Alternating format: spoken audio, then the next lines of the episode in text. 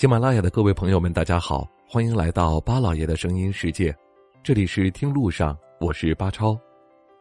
说起中国最美的火车站，也许大家的印象还停留在屹立于城门边的苏州站，让人一眼惊艳的东方建筑美学，经典却不见陈旧。但是我国的火车站建设进程也是日新月异，最美的头衔也是常换常新。在一个现在火车站都这么美了吗的热搜出现后，嘉兴站在二点六亿人围观下接过了中国最美火车站的接力棒，就连向来不温不火的嘉兴也悄然出圈了。嘉兴站是今年六月才启用的新车站，被誉为“森林中的火车站”。不少网友看照片都以为这是新建的美术馆或博物馆，因亮眼的外形纷纷前来打卡。简约的白墙，流畅的线条。葱茏的绿植，呼之欲出的科技感，齐全的硬件设施，它不仅仅是国内首座森林火车站，也是国内首座全下沉式火车站，采用了大量天窗和玻璃幕，将自然光线引入到地下候车大厅，让整个内部空间开阔明朗。而这座崭新的森林火车站，就是大名鼎鼎的建筑师马岩松以及他的 MAD 建筑事务所出品。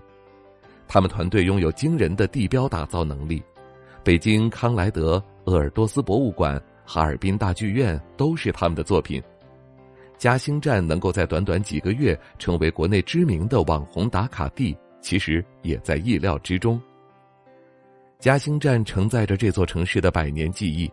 如今成为网红的嘉兴站，也是一个继往开来的作品。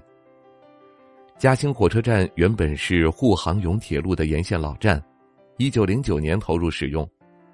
在一百年前，一批人从上海坐火车抵达了老嘉兴站，并在不远处的狮子会渡口赶赴南湖，在红船上完成了中国共产党第一次代表大会。百年后，见证了重要历史节点的嘉兴站也焕发了新的生机。因此，在这座火车站旁，还等比复原了百年前的历史老站房，保留了原建筑风格和清水砖墙材料。难得的是，外立面材料以南湖湖心泥为原料，并在嘉兴当地的非物质文化遗产砖窑中烧制，十分的讲究。老站房的内部现在是嘉兴火车站历史博物馆。并且免费对公众开放，通过图文影像资料，参观游客得以了解那一段红色历史，感受这座小城的历史文化底蕴。与新晋网红嘉兴站一起火起来的，还有嘉兴这座一直以来不温不火的城市。在强手如林的长三角，其实并不是嘉兴不优秀，而是对手们个个都太强了。比起城内早已火遍全国的五芳斋粽子和乌镇西塘，嘉兴本身的知名度却一直是淡淡的，很多人都不会意识到乌镇在嘉兴。稍微对嘉兴有一些了解的人，往往都知道南湖，这是嘉兴市区的一张旅游名片。南湖是浙江三大名湖之一，与杭州西湖、绍兴东湖齐名。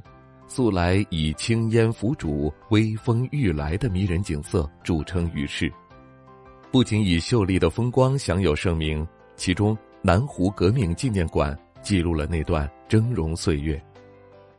南湖的核心景区在湖中心的岛屿上，岛上有很多古建筑和园林，诸如闻名遐迩的烟雨楼便建在这里。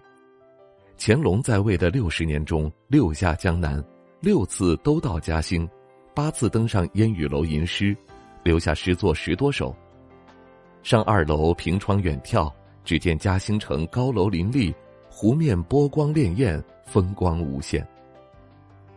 城中的月河历史街区也是嘉兴市区现存最完整、规模最大，也是最能反映江南水乡特色的区域。月河是运河的一条支流，因其水弯曲抱成如月而得名。明清以来，月河一带已经形成了繁华的街市，河的两岸灯火万家，官房古船穿梭不绝。现在的街区依然有不少保存完好的明清建筑，雕梁画栋，古色古香。这里有咖啡馆，有古玩店，也有花鸟市场和粽子展览馆等，值得一逛。历史与未来在嘉兴火车站交汇，火车站也为嘉兴这座存在感并不高的城市提供了一个被关注的契机。或许这座宝藏城市低调了太久，早该火了。好了，感谢您收听我们今天的节目，听路上，明天再会。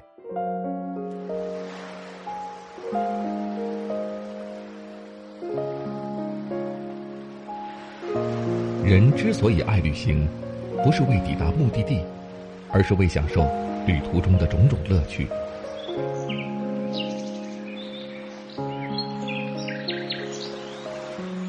如果问我旅行的意义是什么，我也不知道。假如你还没有出发，不如和我一起听路上。